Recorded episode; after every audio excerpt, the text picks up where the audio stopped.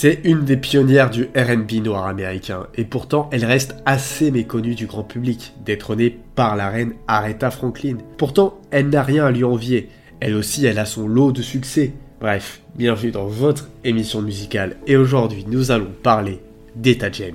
Etta James, né sous le nom de James Etta Hawkins le 25 janvier 1938 à Los Angeles en Californie, a vu le jour dans des circonstances particulières, sa mère Dorothy Hawkins ayant seulement 14 ans à l'époque. Pourtant, Dorothy a soutenu la passion de sa fille pour le chant. Etta partage un précieux conseil maternel. Peu importe le nombre de fois qu'une chanson a été interprétée, on peut toujours y apporter une touche personnelle. C'est cette philosophie qui a guidé la carrière musicale d'Etta James. Dès l'âge de 5 ans, elle démontre son talent prodigieux dans le gospel, se faisant connaître en chantant dans la chorale de son église et à la radio. Et à seulement 12 ans, elle s'installe à San Francisco, formant un trio et collaborant avec le chef d'orchestre Johnny Otis. En 1954, elle s'installe de nouveau à Los Angeles pour enregistrer The Wallflower, rebaptisé plus sobrement Roll With Me Henry avec le groupe d'Otis. Cette année-là, James adopte son nom abrégé, Etta James, et son groupe vocal devient les Peaches. Peu de temps après, elle entame une carrière solo, connaissant le succès avec des titres tels que Good Rocking Daddy en 1955.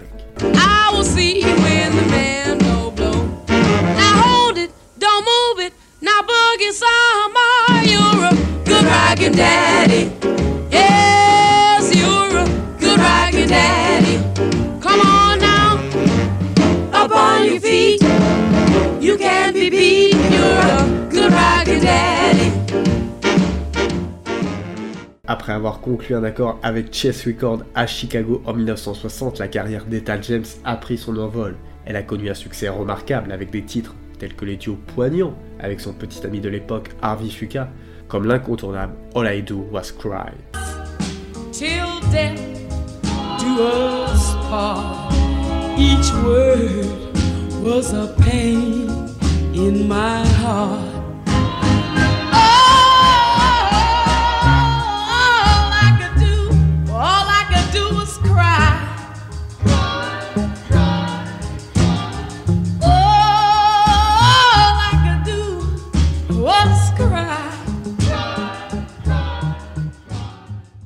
Premier album, At Last, sort à la fin de 1960 et se distingue par son choix varié de musique, des standards de jazz au blues en passant par le doo-wop et le R&B, dont les futurs classiques I Just Want to Make Love to You et A Sunday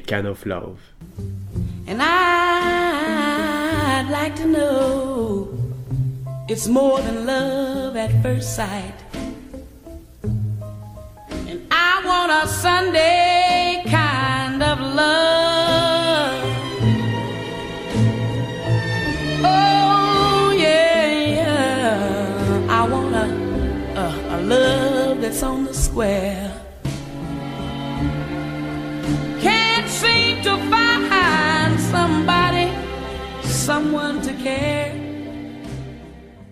Cette même année, Etta James publie son deuxième album, intitulé The Second Time Around. Cet album suit la même orientation que le premier, revisitant des classiques du jazz et de la pop, agrémenté de sections orchestrales sur plusieurs chansons. Deux titres de l'album, Full That I Am et Don't Cry Baby, rencontrent le succès et s'inscrivent parmi les morceaux emblématiques de sa carrière.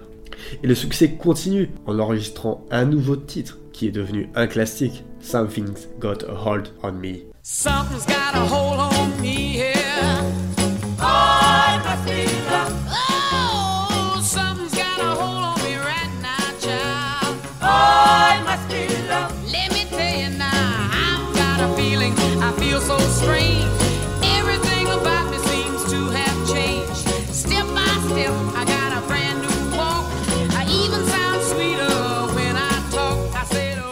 Malgré ses luttes contre la dépendance à l'héroïne qui ont eu des répercussions sur sa vie personnelle et professionnelle, Etta James a continué à enregistrer de nouveaux albums tout au long des années 1960 et au début des années 1970, notamment en 1967 où elle a collaboré avec le groupe The Muscle Shoals, donnant naissance au succès de l'album Tell Mama, album porté sur la face B par le titre I Rather Go Blind.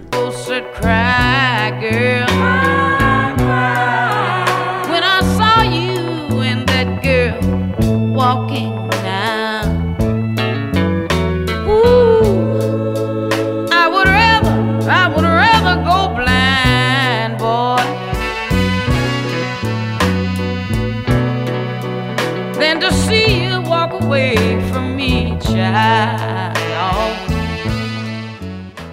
À la suite de ce succès, Etta James devient une artiste de concert très demandée. Bien qu'elle n'atteigne plus jamais l'apogée de sa carrière du début, ses disques continuent à figurer dans le top des classements américains.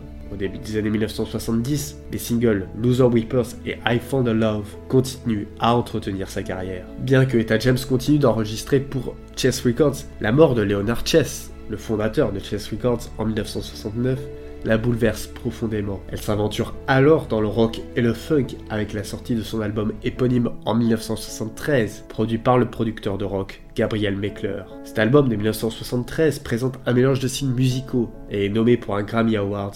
Cependant, l'album ne génère pas de grand succès, tout comme son successeur, comme A Little Closer en 1974. Elle continue d'enregistrer pour Chess Records et sort un nouvel album en 1976, Etta is Better Than Eva, album qui ne connaîtra lui non plus pas un grand succès. Et en 1978, son futur album Deep in the Night, produit par Jerry Wexler pour Warner Bros, intègre à son répertoire une musique plus rock.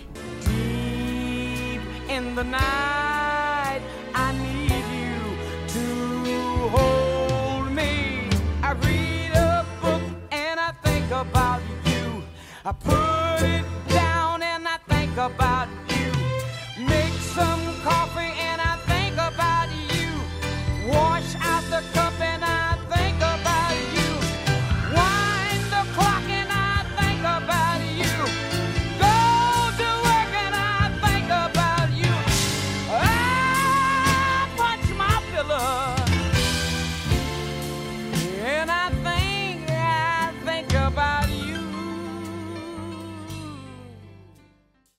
année, elle fait la première partie des Rolling Stones et se produit au Festival de Jazz de Montreux. Après ce bref succès, elle quitte Chess Records et n'enregistre plus pendant 10 ans, alors qu'elle lutte encore contre la toxicomanie et l'alcoolisme.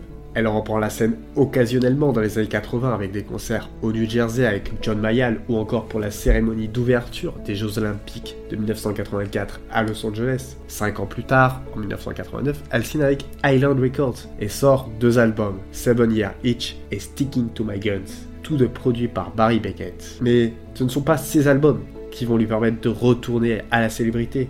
C'est grâce à une pub, une pub pour la marque Coca-Cola qui utilise sa chanson I Just Want to Make Love to You au Royaume-Uni. I don't want you to work all day, but I want you to be true.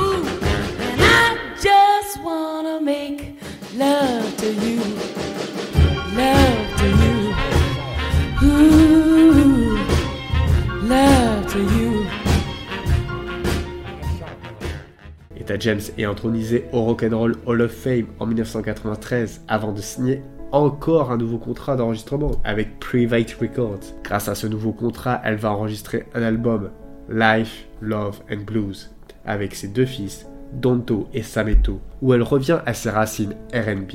Etta James a maintenu ses performances et enregistrements tout le long des années 90, toujours imprégné d'âme, sa voix exceptionnelle a brillé sur ses derniers albums privés, notamment Blue Gardenia qui a dominé les classements. Seulement en 2003, Etta James subit un pontage gastrique et perd plus de 90 kilos. Cette transformation spectaculaire a influencé sa voix comme elle a partagé avec le magazine Ebony. Je peux chanter plus bas, plus haut et plus fort. La même année, elle a publié Let's Roll, qui a remporté le Grammy Awards du meilleur album de blues contemporain.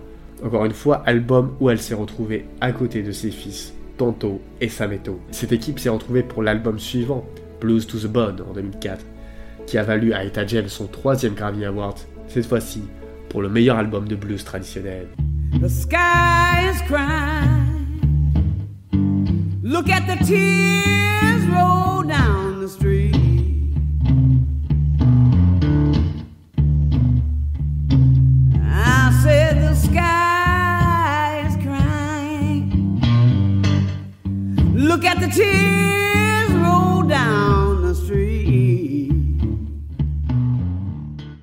Enfin, en 2006, Etta James a sorti l'album All the Way, reprenant des chansons de Prince, Marvin Gaye et James Brown. L'histoire des débuts de Chess Records a été adaptée au grand écran avec le film Cadillac Records en 2008, mettant en vedette Beyoncé dans le rôle d'Etta James. Beyoncé a même enregistré sa propre interprétation de la chanson emblématique d'Etta James, At Last, pour la bande originale du film.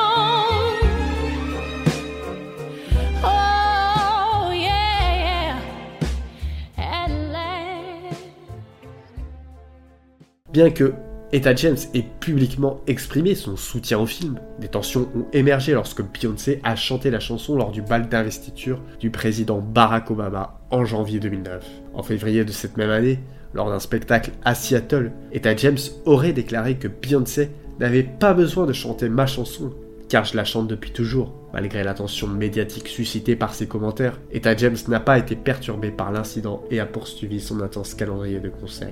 Aux premières lueurs de ses 70 ans, Etta James a commencé à faire face à des problèmes de santé. En 2010, elle a été hospitalisée en raison d'une infection sanguine et d'autres complications. Plus tard, il a été révélé que la chanteuse légendaire luttait contre la démence et recevait un traitement pour la leucémie. Ses problèmes de santé ont été dévoilés par des documents judiciaires déposés par son mari, Artis Mills, qui cherchait à obtenir le contrôle d'un million de dollars provenant des finances d'Eta James. Cependant, cette démarche a été contestée par les deux fils, Tonto et Sameto. En novembre 2011, elle a sorti son dernier album studio, The Dreamer, qui a été bien accueilli par la critique. Quelques semaines plus tard, le médecin d'Eta James a annoncé que la chanteuse était en phase terminale. Le docteur Elaine James, sans lien de parenté avec la chanteuse, a partagé Elle est en phase terminale d'une leucémie. On lui a également diagnostiqué une démence et une hépatite C. Etta James décède chez elle à Riverside, en Californie, le 20 janvier 2012. Aujourd'hui, elle est toujours reconnue comme l'une des chanteuses les plus dynamiques